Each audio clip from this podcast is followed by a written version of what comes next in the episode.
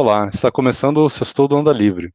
Eu sou o Fernando Lorenzon e no episódio de hoje nós vamos fazer a parte 2 do Dia do Orgulho Nerd. E eu tenho aqui como convidado o Tiago Moreira.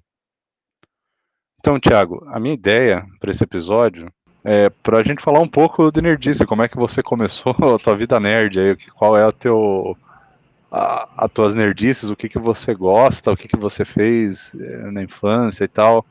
E eu, então eu queria puxar esse assunto. É, por exemplo, uma coisa que você menciona às vezes, e a gente acaba mencionando sobre RPG. Você, na sua infância, Thiago, chegou a jogar RPG de mesa? Rapaz, eu joguei por 16 anos. Eu ah, joguei é? RPG por 16 anos, então sim, foi bastante. Ah, é. Foi qual RPG? Era o Dungeons and Dragons? Cara, eu comecei com uma versão simplificada do Dungeons Dragons, que era o Dragon Quest. É uma caixa, até hoje eu tenho ela aqui. É uma caixa com, com as miniaturas, um monte de card, magia, um mapinha que você pode reorganizar para diferentes, diferentes masmorras, né? Aí depois dele a gente começou a jogar o Storyteller, né? A gente foi pro Vampiro Máscara é, jogamos Lobisomem Apocalipse, Maga Ascensão, aí eu comecei a fazer uns próprios, né? Eu, eu fiz um, um, um, RPG chamado Demônio Preço do Poder e, e o contrapar dele, que era Anja Salvação, que eram baseados no sistema Storyteller. Aí depois a gente foi pro D&D propriamente dito, jogou a terceira edição. É, eu, eu tentei fazer um sistema próprio chamado Ao Cair da Noite, é, que era baseado no Storyteller, mas seria um cenário próprio.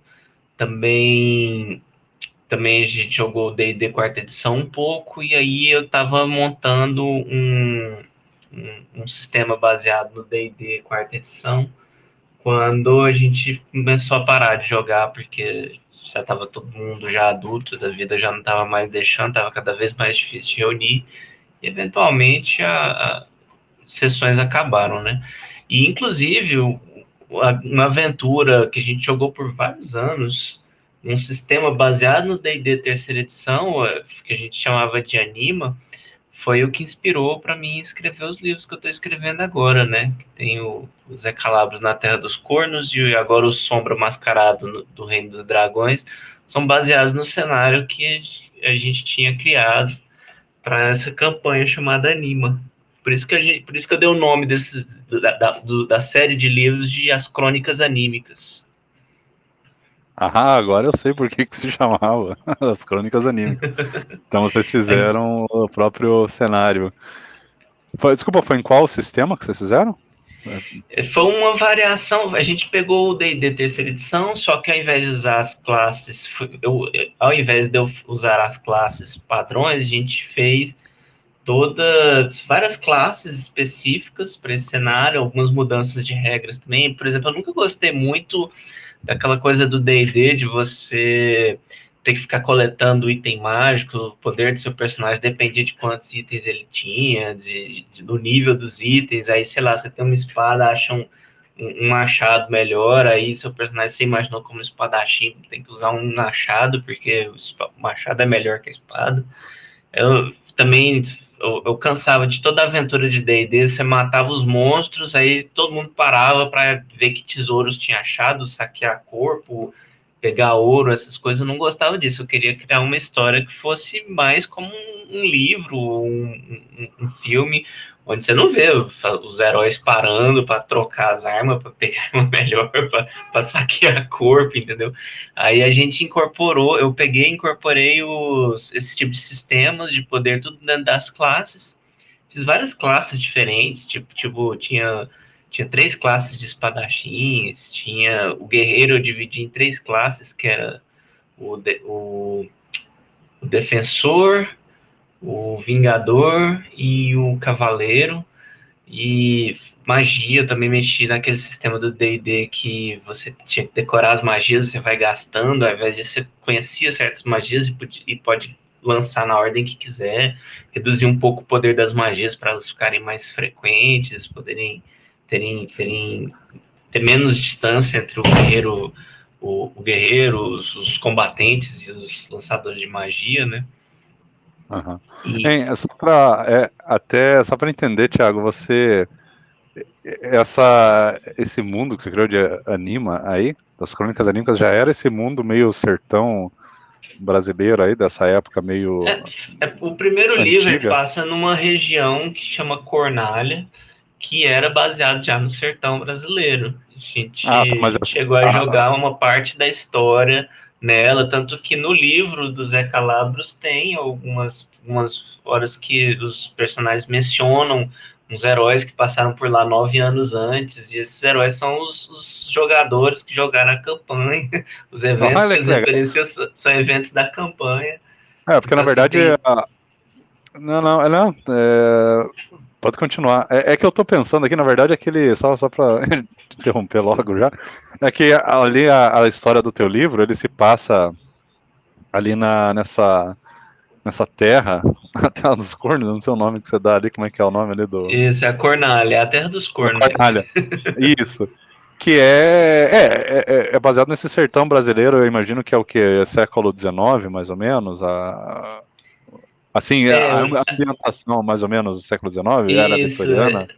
É, isso, é bem é, anacrônico, né? Tem elementos de diferentes eras, mas é principalmente por volta da era vitoriana. Você já tem armas de fogo, mas elas não são tão avançadas. É, não são automáticas. É, a, é, as armas de fogo mais comuns ainda são aquelas mais antigas, de tiro único, que precisam de recarga, mas já tem revólveres também, já tem rifles e outras armas um pouco mais avançadas.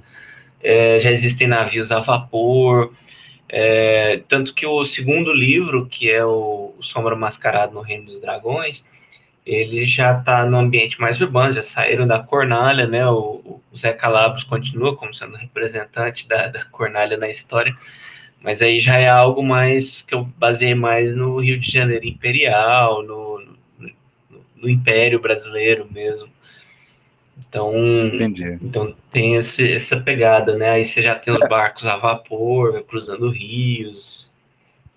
Quando você fez a, então essa campanha que você estava adaptando, é, não, não se passou na Cornália, se passava em algum lugar, sei lá, na Europa, algum outro lugar, provavelmente, ambientação um não, pouco mais passa por vários lugares. Eles, uhum. alguns desses lugares vão aparecendo em, em livros futuros ou são referenciados.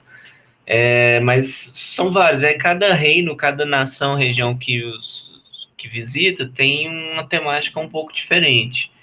É, é, tudo mais ou menos no mesmo nível tecnológico, mas a temática lembra algo diferente. Então, na campanha a gente começou num reino que chamava Atalantes, que era que é um reino marítimo, é algo mais tipo Portugal, Itália, é, que é um reino mercantil, é um reino em várias ilhas, costeiro, e, e, foi onde começou a campanha. Esse lugar, por exemplo, a gente vai visitar no terceiro livro, a gente vai dar uma passadinha por lá. O, e aí depois eles foram para um reino florestal que chama Biorca. Esses eu não pretendo colocar nos livros, eu só faço referências. É, é um reino bem interessante porque tem um conflito, é, é, é uma espécie de reino pseudo-medieval, ele é mais avançado, mas ainda uma estrutura lembra mais medieval, reis, nobres, cavaleiros e tal. Mas é, é, numa, é uma região florestal, de, de floresta densa, tropical. E aí você tem uns pseudo-índios, né, que são um povo que é o povo vindicano, que, é, que tenta re, reclamar as terras de volta, né, porque eles perderam essas terras num conflito muito, muito antigo para uma outra ameaça e tal. Aí esse reino chegou, formaram uma nação lá e, e, foi crescendo nas terras que antes eram dos vindicanos. Então tem esse conflito, tinha esse conflito entre os vindicanos e os, os habitantes de Biorga. E aí os, os, jogadores durante nossa campanha passaram por vários lugares. O, eles passaram na Cornália perto do final da campanha. Eles passaram por Dragona e Cornália, que são os lugares dos dois filmes, dos dois livros, já bem pertinho do, do final da campanha. E aí os livros eu estou começando já, eu comecei pela Cornália mais por, pela identificação com a cultura brasileira, né? Porque é um, um elo de, de ligação, e eu também vejo o sertão como um, um, um ambiente é, é, pouco explorado, né, pela Exato, fantasia. É. E eu pensei assim, nossa, é, é, a, é a fantasia quintessencial brasileira, foi popularizada pelas novelas, né, pela cultura dos romances, romancistas, escritores lá. Então, é, é, é, a, é a, fantasia quintessencial brasileira e você não vê tanto ser usado em fantasia. Eu resolvi começar por lá. É. é inclusive, Thiago, é, talvez as pessoas, algumas pessoas que vão ouvir aí não fazem ideia do que a gente tá falando até agora, então é bom a gente Exato. só dar uma explicada rápida. Quando a gente falou de RPG, né, é uma sigla para Role Playing Game, é um jogo de interpretação de papéis. E isso era um jogo que vinha na forma de, na verdade, livros, né? Que você comprava. Foi muito popular na década de 80. Assim, final da década de 70 até início da década de 90 foi muito popular no mundo todo aí. Nos grandes, nos grandes centros urbanos e tal. Eu nunca na minha vida tive contato na minha infância. Eu só fui conhecer, ouvir falar de RPG depois de adulto, porque eu comecei a acessar a internet, ler e comecei a ouvir podcast e as pessoas comentando. Mas eu tive na minha infância é, contato com jogos de videogame que usam o sistema de RPG. Então, hoje em dia, talvez até mais popular por causa dos videogames, né? Então, só para o pessoal entender, é, só para o pessoal entender, RPG então é tipo um jogo que você cria um personagem baseado nas regras que vem lá no livro que você compra e tal, e você participa de eventos ou batalhas, e essas batalhas elas são baseadas em é, é lance de dados, né? Que você pode ou não é, ter uma chance maior ou menor de cumprir aquela ação. Geralmente é combate e geralmente é um estilo medieval, meio fantasia, que é esse Dungeons and Dragons, que lembra muito, até se fosse comparar, com o Senhor dos Anéis, assim, alguma coisa assim muito fantasiosa, com dragões e coisas.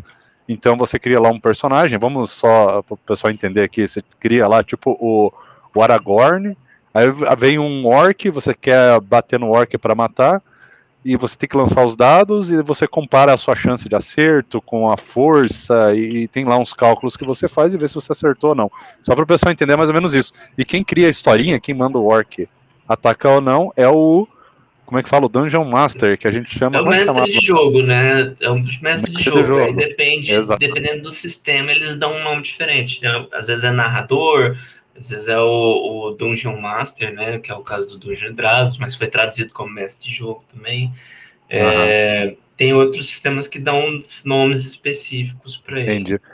É, eu conheço muito pouco, porque, como eu falei, eu nunca joguei isso daí, eu só ouvi muito falar, né? É uma coisa que eu conheço bastante. E e daí o mestre do jogo cria uma historinha fictícia. Então ele é mais ou menos um escritor, mas que tá meio que elaborando na hora a historinha e vai colocando os personagens ali sentados na mesa que tá jogando com ele para interagindo. E para quem tá ouvindo aí, né, é Dungeons and Dragons, Dungeon Master, é, é, quem assistiu o, o, desenho, aliás, o desenho é, Caverna do Dragão, ele é Dungeons and Dragons em inglês. Ele foi inspirado Sim. nesse universo. Então tem lá o paladino, tem o bárbaro, tem o arqueiro, é, acrobata, quem mais a rogue, né? A, a, a tipo a ladra. É a ladina que traduz. É a ladina, ladina. Tem o mago e devo ter esquecido de, de uma. É, tem o bárbaro, que é o, que é o menininho. O, bárbaro, tipo, é, o menininho, é, o, é, o paladino, que é o com, a, com o escudo. É o então, Eric. Tem o patrulheiro o Ranger, né? Que é o, o do arco do arco. Então, as, algumas das principais classes estão representadas ali. E, e o mestre dos magos é o Dungeon Master em inglês, para quem não sabe. Ele, em teoria, tá criando a história ali para eles. Então, é uma referência direta, é, é licenciado, um produto licenciado do Dungeons and Dragons, aquele desenho. Tem pouco a ver, mas ele foi inspirado, várias coisas foram inspiradas de lá. Então é, é, um mundo muito bacana esse universo, principalmente do Dungeons and Dragons, surgiu, criou várias coisas a partir daí e tem outros livros, né? Tem uns de vampiro que o pessoal gosta bastante, né? Vampiro a máscara e tal. Então é legal falar isso para o pessoal se situar do que que é. Hoje é muito usado esse sistema de RPG nos videogames, né? Então você vai jogar um jogo hoje de videogame aí, sei lá, você vai jogar o aquele The Elder Scrolls, né? Skyrim, por exemplo, que é o último que saiu. Você vai criar um personagem, como você cria no Dungeons and Dragons, é bem parecido. Você vai escolher uma classe, ou não, depende do jogo. Quando você luta ou usa magia, o seu personagem sobe de nível. E você tem algumas escolhas, né? Você vai salvar aquela pessoa, ou você vai ignorar ela e vai salvar a outra. Então, tem algumas escolhas morais, dependendo do jogo. Isso tudo é mais ou menos inspirado no sistema de RPG. Então é legal a gente falar isso pro pessoal até se situar. É, então você. Para dar uma, é. uma ideia de como é, É, cada sistema tem uma maneira de, montar os personagens, né? Tem sistemas mais complexos, mais simples. Mas aí, digamos que você queira ser um, um mago que, sei lá, o um mago do, do, da tempestade, e aí o sistema vai ter lá as regras para você distribuir quanto de inteligência o personagem tem, que, que habilidades que ele possui, que feitiços ele conhece. Seus outros amigos lá, os outros jogadores vão, vão criar outros personagens.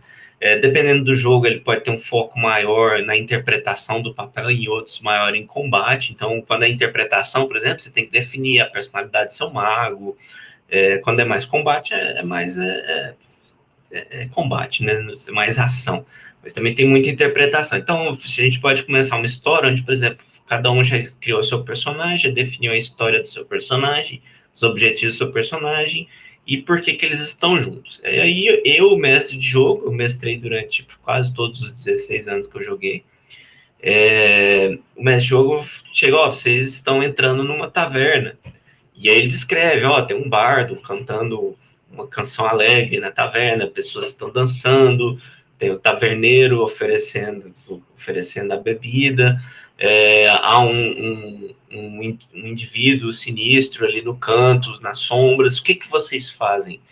E aí, a partir daí, cada um toma suas decisões. Alguém pode querer ir lá conversar com o taverneiro, saber quais são as novidades da cidade, se outro pode ir lá no mural da taverna e ver se tem algum trabalho disponível, outro pode, sei lá, dar um dinheiro para o bardo em troca de informação.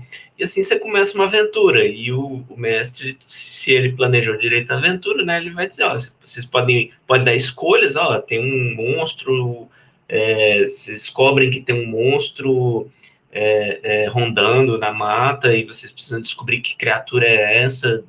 É, ou então um grupo de ladrões a, atacou e roubou a vila recentemente e estão oferecendo uma recompensa para quem recuperar algum bem que foi roubado por eles. E aí vocês vão tomando decisões e o mestre vai dizendo o que, que acontece a cada decisão que vocês tomam, a cada ação que tomam. É, podem interpretar os personagens, e aí de, quando dá algum conflito que não é necessariamente combate, por exemplo, ah, eu quero extrair informação de uma pessoa que não, não quer colaborar. É, você pode tentar convencê-la na lábia, você pode tentar intimidar essa pessoa, e aí o sistema vai dizer como que você resolve esses conflitos. É, se, e aí, se precisar jogar um dado para definir o resultado, né, você normalmente vai ter uma habilidade que vai, é, vai ajudar ou dificultar a, a ter sucesso. O, a dificuldade também do, do, da tarefa varia, pode ser uma tarefa fácil ou, ou difícil, e o resultado do dado vai te dizer, olha, você conseguiu a informação, a informação é correta, só que tudo isso é interpretado. Eu, eu não simplesmente falo, ó, a informação é essa. Não, eu represento a, o personagem, você está intimidando a reação dele, é, o que, que ele te conta. Você pode tentar fazer um teste para ver se ele está te falando a verdade ou se ele está mentindo. E aí sim vai, vão tomando ações e vão criando uma história juntos. Ah, isso aí. Uma boa, um bom resumo aí, geral. É muito bacana o, o estilo. A gente acabou falando bastante, né? Eu não sabia que tinha relação com, com RPG a tua teu livro lá. Bacana, Thiago, essa informação, viu? Aí eu queria saber o seguinte de você, Thiago. Você jogou bastante RPG, então.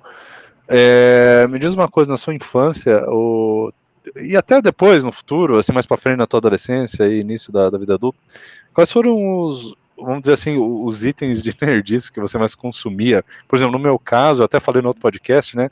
Eu sempre gostei muito de videogame era sempre foi minha coisa preferida. Assim, eu nunca fui um cara que leu muito, por exemplo, história em quadrinhos de super-heróis. Eu comecei a gostar agora, depois de adulto. Comecei a gostar por, por causa um pouco da influência dos filmes, né? Que, que, começaram a sair aí nos anos 2000. Mas eu gostava de é, quadrinho japonês, os mangás. Era uma coisa que me chamava atenção por causa dos desenhos também que tinha na época. Então, videogame e os desenhos japonês. E, e você, a, além do RPG, o que, que te atraía mais? Você gostava de quadrinho americano de super-herói ou não comprava? Você colecionava alguma coisa? Vamos ou era em filme, sabe? O que, que era que te atraía bastante?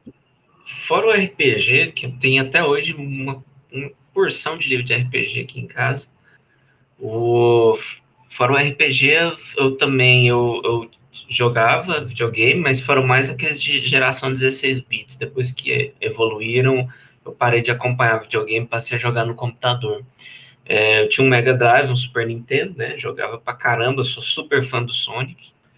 É, jogava Mario, Sonic é, e, e, outros. Eu lembro jogos das Tartaruga Ninja, do Joey Mac, tem aqueles jogos antigos, 16 bits. Eu gostava muito de jogo de plataforma.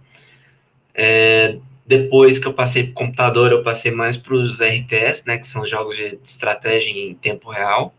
É, comecei com StarCraft, Warcraft 2, depois StarCraft, é, Diablo também, joguei muito Diablo, Diablo 2, é, depois o, o, StarCraft 2, quando veio para o Brasil em 2011, se não me engano, comecei a jogar o World of Warcraft, até hoje eu jogo um pouco, mas diminui bastante a, a frequência, mas antes eu jogava muito o World of Warcraft. Hum, tinha série, tinha desenho animado, sempre gostei de desenho animado, hoje em dia está mais difícil de, de assistir por questão de tempo, e só que ainda assim eu fico acompanhando novidade, vendo clipe de desenho animado no, no YouTube, por exemplo. É, lembro dos desenhos da Marvel bem legais, do Homem-Aranha, os X-Men. É, colecionei quadrinhos, mas quadrinho de super-herói principalmente, mas também gostava muito de quadrinho da Disney. É, qual que era o seu super preferido, Thiago? E qual a editora preferida? Como é que é? Cara, eu gostava muito do, dos X-Men, Wolverine, principalmente. É, um que me surpreendeu, que é pouco conhecido, que eu gostei pra caramba, foi a linha da Marvel 2099. Homem-Aranha 2099 eu acho melhor que Homem-Aranha normal, inclusive. É, eu, eu não conheço muito. Eu, eu, Cara, eu só é tive. Muito legal. É, eu só tive, tipo assim, tempo para estudar uma editora, né? Porque ia ser muita coisa. Eu nunca li muito na Eu era mais Marvel, eu era mais é, Marvel. Aí eu fui mais para DC. Aí eu não conheço muito da Marvel, mas eu ouço o pessoal falar dessa linha 2099, eu ouço o pessoal falar muito do Homem-Aranha 2099, falando que é muito. Nossa, muito, muito legal. Pena que, pena que a Marvel depois. Marvel depois destruiu a linha, porque eles estavam com problema financeiro na década de 90. Então, são histórias que tiveram fim, não foi nenhum fim satisfatório. É, tem, um determinado ponto você pode parar de ler que só vem porcaria depois, mas até aquele ponto era incrível. É, o Homem-Aranha 2099 era muito legal, eu gostava do X-Men 2099 também. Sim. Inclusive, é, é, até interessante você trazer esse assunto, para quem não sabe, fazer uma ligação com o mundo atual aí. O, os X-Men e o Homem-Aranha eram os dois quadrinhos, eram bem dois quadrinhos, porque só dentro dos X-Men lançava acho que uns oito quadrinhos por mês e o Homem-Aranha devia ter uns três, né? Sei lá quantos, quatro. Porque era fazer muito sucesso, então eles lançavam muitas histórias assim paralelas, né? Às vezes com diferentes personagens e tal, sim, equipes sim. e tal. Então fazia muito sucesso, era o que mais fazia sucesso, vendia muito.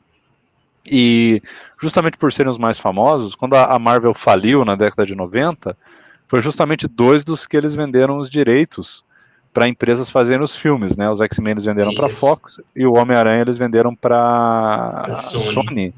E é por isso Sim. que hoje eles não conseguem fazer os filmes com esses personagens, tirando o Homem-Aranha que eles conseguiram uma licença, uma, um acordo com a Sony e tal.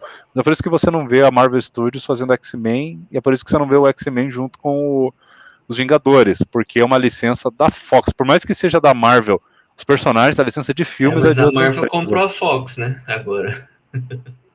A Disney, né? É, a Disney, né? A Disney comprou a Fox, então os direitos estão voltando para a Marvel. Só que eles ainda não.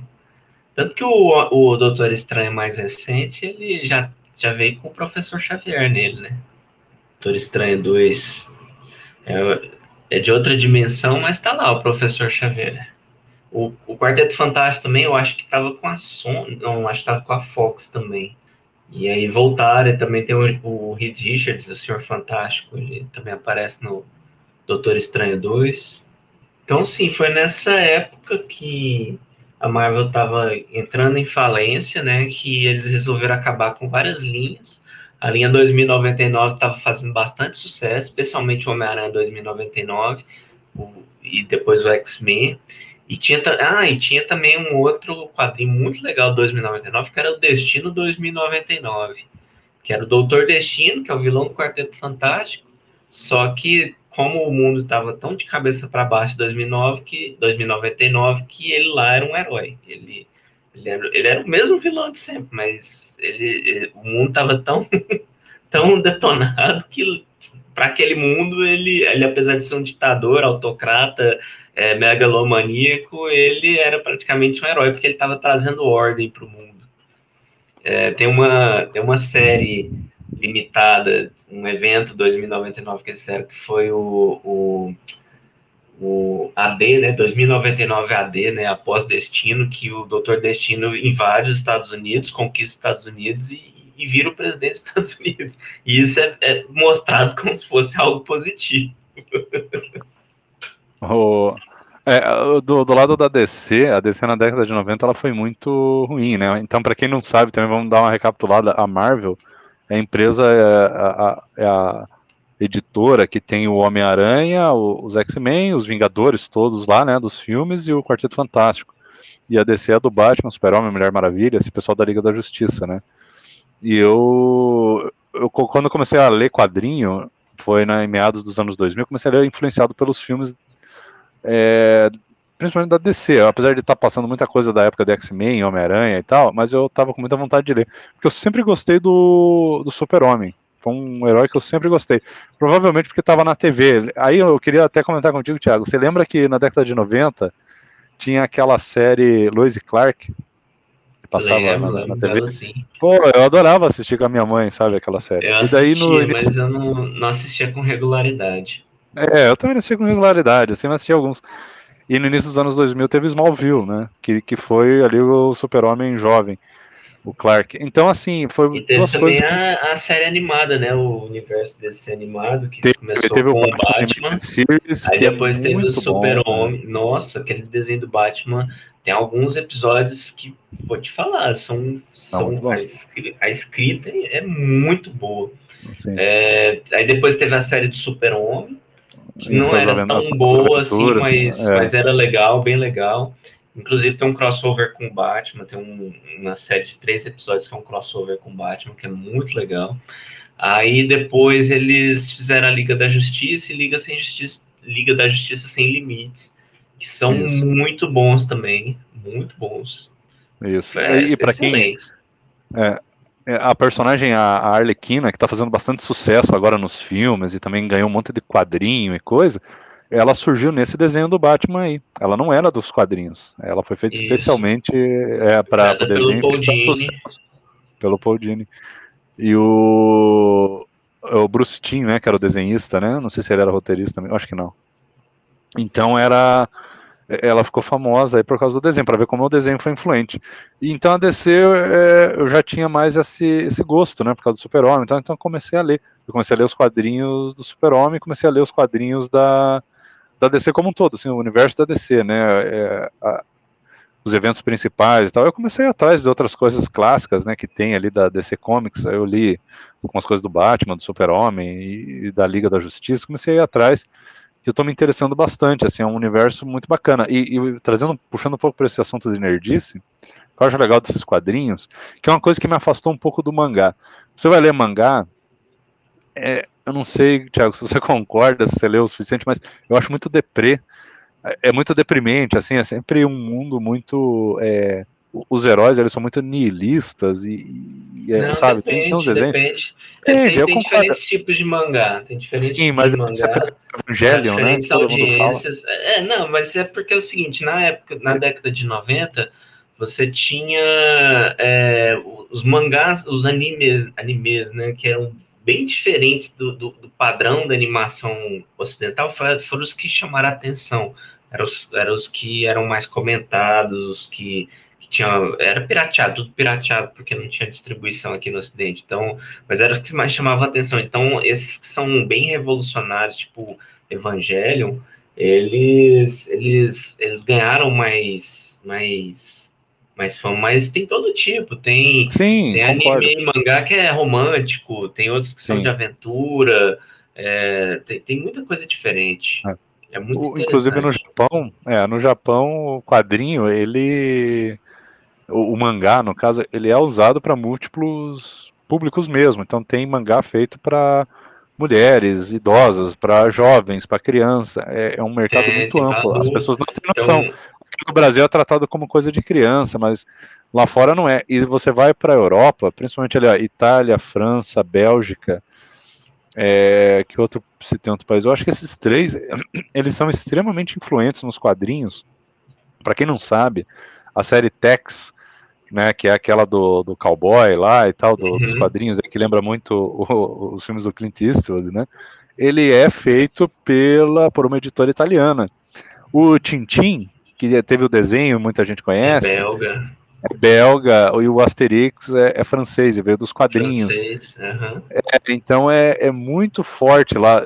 É, eu tô tentando lembrar se os Smurfs é também belga, eu acho que é belga. Sim, sim, eu não lembro se é belga, mas que é europeu é. É, então assim, e, e, lá faz muito sucesso, então é, é uma cultura muito forte. É, Inclusive, cultura... os quadrinhos da Disney que eu mais gosto são os da Itália. São os feitos na Itália. Sim, feito pela é, a Panini a... italiana, né?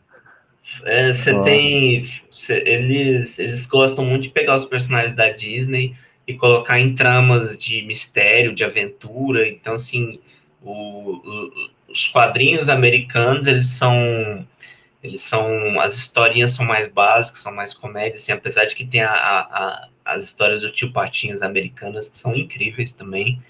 É, mas a, a, Itália eles ousam mais, eles colocam os personagens em situações mais inusitadas, é, colocam versões futuristas, versões espaciais, versões de, de, de, detetive. Tanto que o Mickey, lá na Itália, ele é um detetive. Ele trabalha junto com a polícia para esclarecer casos misteriosos e, e, solucionar crimes, essas coisas. É, o, o, Donald, ele, ele tem a versão lá dele que é, que é agente secreto, tem a versão dele que é super-herói, que é o Super Pato. Eu sou super fã do Super Pato. então, assim, é, é muito interessante você é, conhecer o... esses quadrinhos diferentes. Exato. E, e, o europeu, isso é uma coisa da cultura que é legal também a gente comentar, né? O americano gosta muito dessa figura do super-herói, muito poderoso e tal, com arma ou com poderes e tal.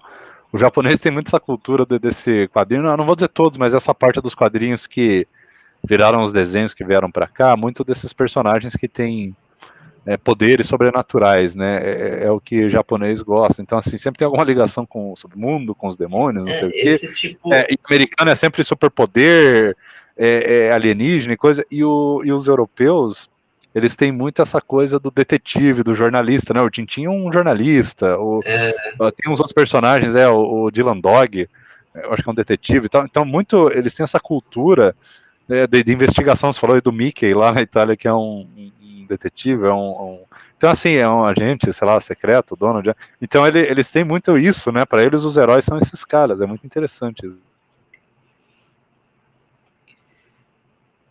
Isso, mas mesmo dentro deles tem bastante variação. Eu sei que, por exemplo, é, a Europa tem muita história de ficção científica. É, no, no Japão também, dependendo do estilo, você tem o, o mangá romântico, de romance, tem os, os, os mangá mais de aventura, tem mangá mais adulto, tem o, o a fórmula mais conhecida é o shonen, né, que é para jovens meninos, meninos jovens, né, adolescentes. Que aí tem muito do, do, do cara que treina para ficar forte, enfrenta oponentes cada vez mais fortes, é, tipo o Dragon Ball. Eu, eu sou viciado em One Piece, que é um shonen, que, que é um shonen de bastante duração. Comecei a ler ele, eu acho que foi por. O shonen é, tem que explicar, né? É um mangá geralmente para é, meninos, né? É, é para é meninos, isso. É, mangá de porradaria. basicamente isso. isso. Ah, legal. Esse One Piece é um desenho de um pirata que tem uns poderes, né? Lá e eu nunca li isso. nem vi nada, mas faz muito sucesso. Ele parece que tá, é o que é o mais longo, né, Thiago? Aí, não sei, que tem a maior quantidade de quadrinhos. Não sei se é o mais né? longo, mas ele é tremendamente longo. Já passou de 1051 capítulos. E o, o, autor tá falando que tá chegando perto do final da história, mas ainda vai uns, uns 3 a 5 anos de, de, história pela frente. Eu tô lendo esse aí desde o início de 2000 e pouquinho. Eu tava na faculdade quando descobri, li o primeiro volume e, e gostei na hora. E você e aí não tá larguei mais. no Brasil mesmo? Eles estão publicando aqui? Cara, ou eu você... comprava, eu comprava quando estavam publicando na época. Aí chegou num determinado ponto em que pararam, pararam a publicação. Aí depois de um tempo, depois de anos, eu, aí eu comecei a ler pela internet, depois de anos é, é, segui, é, lendo pela internet, eu descobri que tinham voltado a, a, publicar, só que eu não consegui mais pegar o fio da meada, que era o, o, os capítulos. Eu já tinha até doado os meus volumes, que eu já tinha, eu tinha uns. Eu tinha uns. Eu acho que eu estava até o volume 30, alguma coisa. É, na época, dividiam cada volume em, em, duas edições brasileiras, né? Então, na verdade, eu tinha 60 e tantas edições. O... E aí, aí, tipo, não deu vontade de colecionar. Se eu tivesse conseguido pegar em sequência, eu teria comprado. Mas como eu já uhum. peguei, já tinha para lá de 40 volumes, e aí eles começaram a publicar o volume mesmo completo, em vez de dividir em duas edições, é, eu acabei que, que não peguei a sequência. E, e assim, mas é algo assim que eu vivo pensando se eu não devia fazer. Se tivesse algum serviço, mesmo que pago, para ler oficialmente online, é, eu, eu, eu preferiria assinar um serviço desse do que comprar os volumes. Uhum. É... Talvez tenha só que em inglês, Comixology, alguma coisa assim.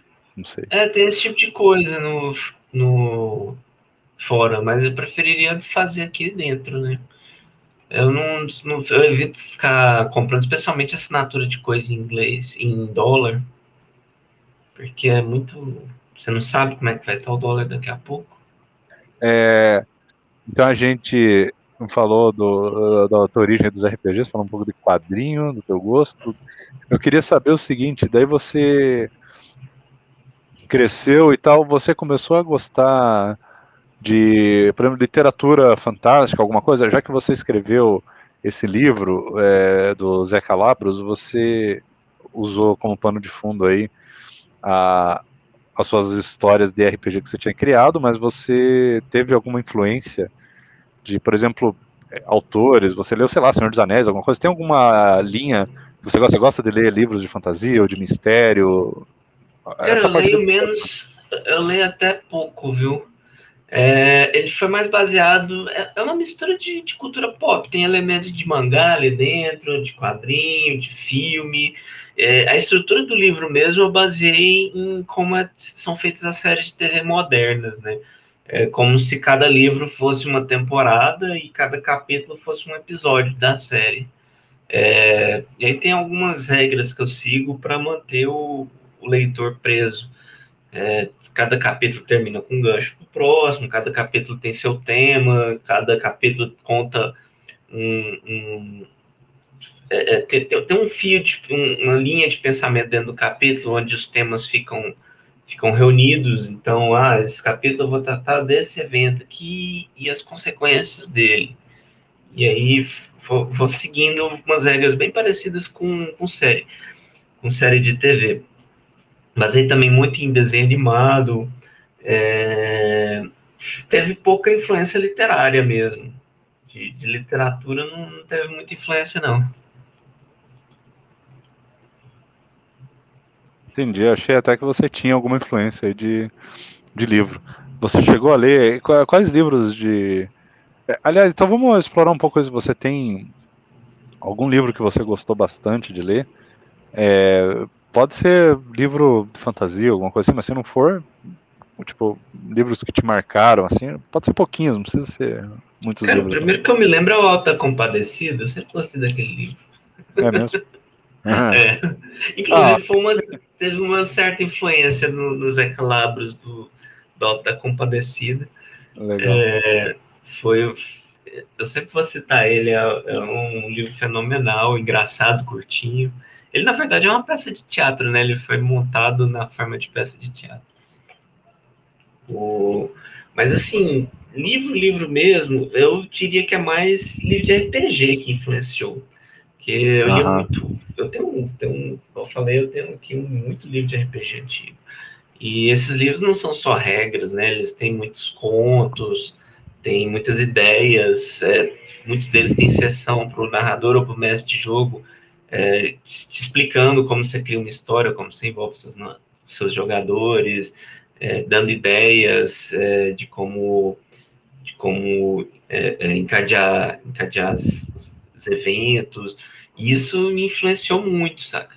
É, tem influência do D&D, tem influência do, do Storyteller, que inclui Vampira Máscara e outros jogos era chamado do Mundo das Trevas, tem bastante influência neles, apesar de a temática ser diferente, né, as ideias de, de, de narração estão ali dentro dos livros, então isso, isso me ajudou a, a escrever. Entendi. Ah, legal. É, até achei que você tinha mais influência de, de livro mesmo, Thiago. Legal, Não, eu sou, até um, eu sou até um pouco preguiçoso para ler. Eu já li alguns livros, mas assim, é, é, de, de, de, livros de fantasia, mas assim, na, na hora, assim, você me perguntando, não me vem um, uma influência direta no meu, é mais influência, a influência mais é na escrita, aprender a, a, a construir uma cena, a, a, como narrar certas coisas, mas, mas assim, elementos de história que diretamente afetam os meus livros, eu não, não me vem nenhum na cabeça agora. Não, entendi. É, eu tem, eu não li também muitos livros assim na, na minha vida. Eu acabei, eu admito que eu estou meio preguiçoso de ler para ler livro também.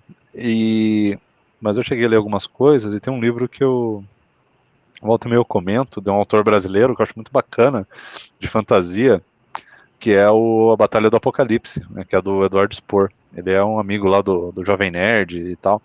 E ele escreveu esse livro e é interessante quando você estava falando do teu livro, porque tem muita influência, o, o, livro dele também tem muita influência da cultura brasileira e também de RPG, que ele jogava. Então a, a história é bem parecida, Tiago. Acho muito legal como é, muitos autores modernos né, estão surgindo em cima dessas mesmas influências. Então você lê o, o livro dele, você vai ver influência de é, cultura, assim, essa coisa de Senhor dos Anéis e tal, é um anjo, né? A história lá é um anjo que está lutando contra uns demônios e tal lá para que, que, eles estão com um plano de dominar o mundo, e, enfim, é um anjo que está na Terra, né? É, é, tipo assim escondido como um humano é, é, vivendo gerações, assim, vivendo milênios na Terra. Aí ele está no Brasil no, no, no, período atual. Então ele puxa, o autor puxa já essa cultura brasileira um pouco. É bem interessante. Então ele, é, muitas das coisas do, do livro se passam no Brasil. Então tem muita relação com o teu livro, assim, porque você também puxou, tipo, uma história fictícia e tal, mas tem um pedacinho ali de história brasileira. Então ele faz a mesma coisa, só que no caso se passa mais no Rio de Janeiro, porque é de onde vem o autor, né?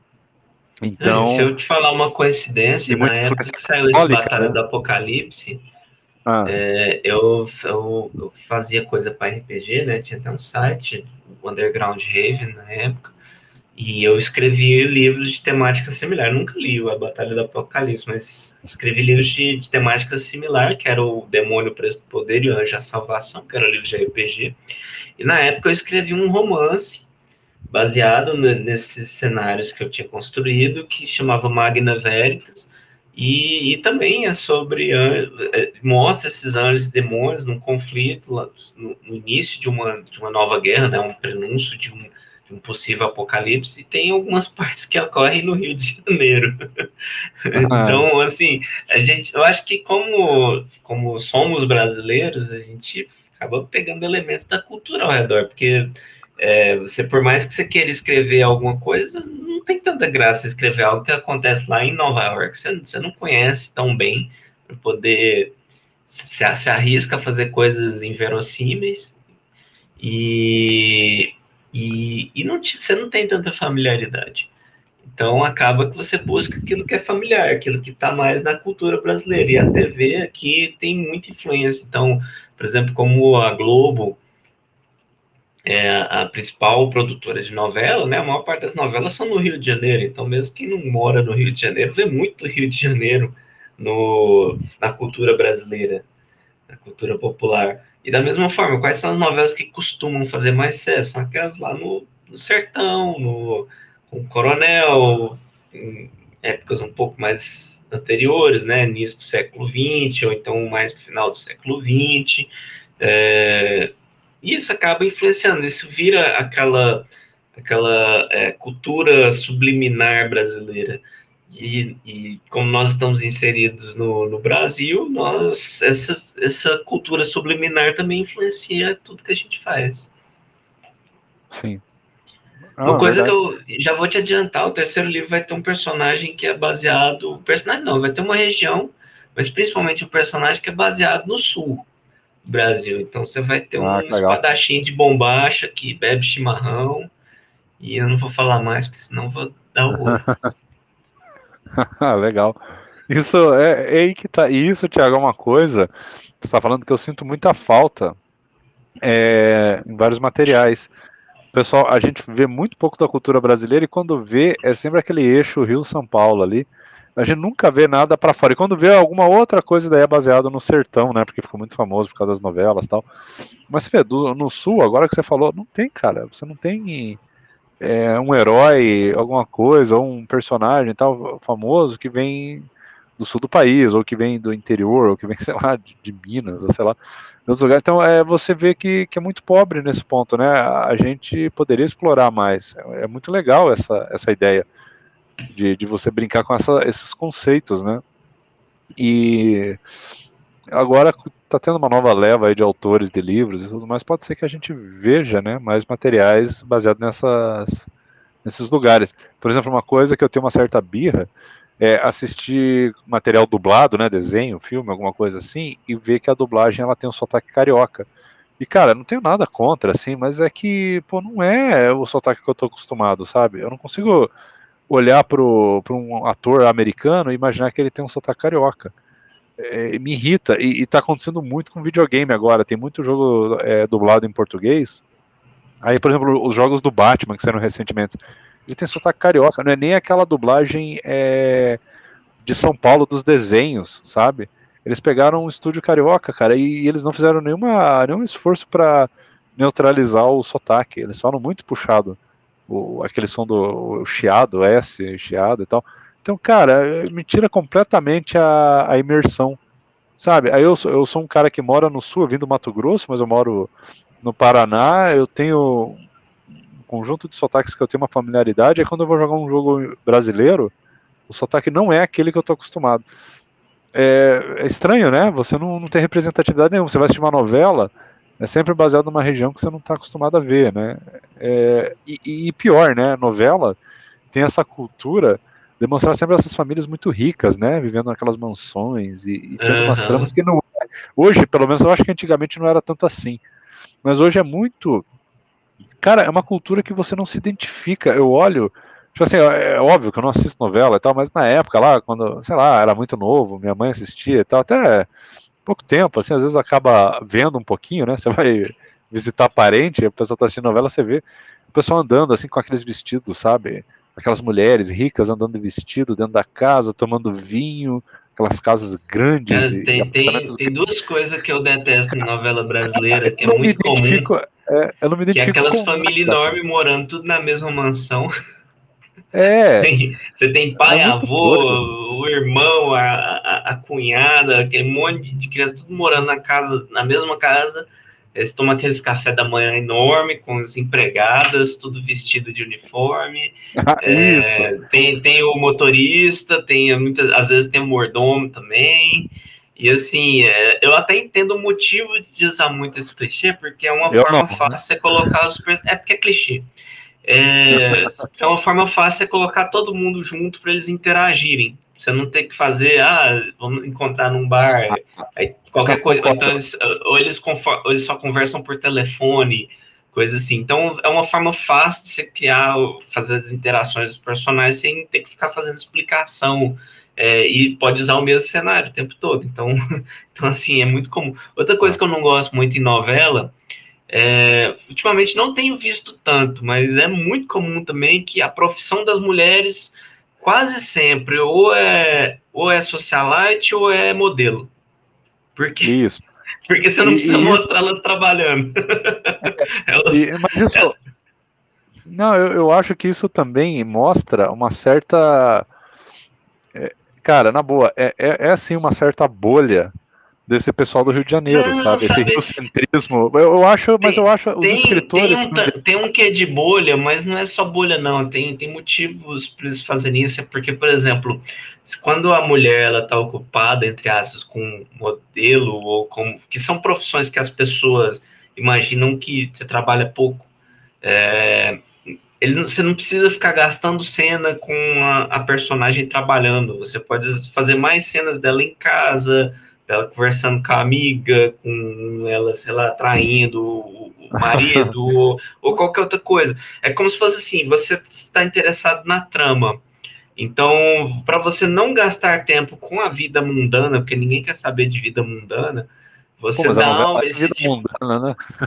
o tempo todo. E, e, aí, não, mas o interessante da novela é, sei lá, as traições, as, as os casos amorosos, as paixões, os, os, conflitos entre famílias, essas coisas. Então, assim, você dá esse tipo de, de, de vantagem para eles, para você não ficar gastando tempo com eles trabalhando, com eles indo para o trabalho, voltando do trabalho, é, é, faz, perdendo tempo coisas mundanas, sabe? É, eu acho que esse é um dos principais motivos, mas, mas também mostra também a questão que muito autor, muito escritor, eles até para no nosso ambiente, né, de baixa escolaridade, é, de muita desigualdade social, acaba que quem escreve histórias em geral vem de, de, uma, de uma família mais estruturada, teve educação formal, é, foi formado, é, teve faculdade muitas vezes, então assim ele reflete é, mais aquele tipo de vida ou que ele teve ou que ele almeja ter é, e, ele, e ele tem mais dificuldade de, de fazer situações tão fora do, do de, dessa, dessa mentalidade dele, né? Então, assim, não, não quer dizer que é necessariamente elitismo, mas é, escrever o, o que é mais confortável de escrever, certo? Então, quando você... E, e eu acho, assim, que precisa sair do, do do molde, mas ao mesmo tempo a emissora ela quer algo que, que tenha audiência, né? Então ele vai ter uma tendência também a ir para aquilo que a emissora aprova. Se, não, se você não conseguiu chamar a atenção da emissora, né? Você não você vai você, você não, não consegue o serviço para começo de conversa, você não ganha a trama. Então vai vai o molde acaba sendo muito forte, ele tem muito apelo comercial. Não, é, concordo, tem um monte de fatores. Mas, cara, eu acho que é isso. A gente falou de RPG, quadrinho, livro e novela. Até novela, né? É nem de nerd, né? Nem nerdice. É, mas é, é nerdice, pra pensar, tem tudo a ver, cara. Porque é a nossa formação, cara, da infância é. e tudo, a gente assistiu muita coisa. Mas é isso aí, Thiago, eu, eu vou encerrar por aqui. Eu acho que a gente tinha que fazer mais gravações sobre isso. Eu sempre insisto com o pessoal. E tem que ah, falar mais lá. de série, de filme, de nerdice, porque é um papo divertido, cara. E eu vou é, te falar, eu tô meio cansado, tô meio cansado de falar de política. Quem tá ouvindo Nossa, o Sextou aí, é, fala aí, você tá cansado de política, quer ouvir sobre nerdice? A gente fala de nerdice aqui. Mas é isso aí. Então, eu vou encerrar gravação. Então, Thiago, quero agradecer a você pela participação. Isso aqui vai ser tipo a parte 2 do Dia do Orgulho Nerd, mas eu pretendo continuar, é, fazer mais conversas desse tipo, sim, cara, no futuro, para a gente explorar outras coisas. E eu acho que a gente consegue, é, falando de nerdice, falando de cultura pop, falando de televisão e quadrinho, a gente consegue até fazer um link com o mundo atual, né, o mundo real. A gente consegue falar de política, consegue falar de de cultura, de, de muitas coisas que impactam o nosso dia a dia. Eu acho que tem tudo a ver. Acho que é bem legal isso. Mas é isso aí. Então, valeu, Thiago. Obrigado. Até o próximo episódio. Falou. Falou.